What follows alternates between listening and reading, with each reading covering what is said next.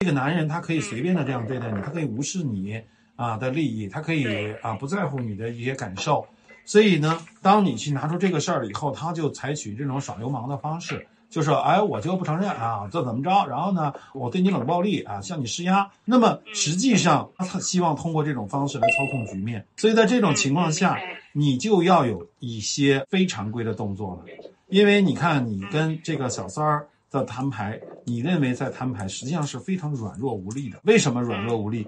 因为所有的摊牌一定都得有核武器。”你手里边如果没有把刀啪拍在桌子上，对方是不会理你的。比如说，你说：“哎，我知道你跟我老公在一起，我已经有了这些记录了。”那么，如果你不去马上跟我的老公断，那么我就会让你好瞧。你老公无非就是几招，一个呢是吓唬你啊，你这么着我就跟你离了，你你太过分了，你不要再跟那个谁谁联系了。那个三儿呢就是说你不能血口喷人，无论他们给你施压，还是给你卖惨，还是什么。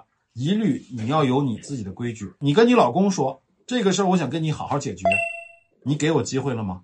你不给我机会，对吧？你不跟我好好说话，你不理我，我被逼无奈，我不得不用这种非常规的手段解决问题。你如果不想让我再跟那个男人联系，再跟那个小三的老公联系，很简单，从现在开始啊，咱们正式的把这个话谈开了。怎么去把这个问题善后？我们要一起来谈。如果你做不到，对不起，咱们就继续把这个问题搞大。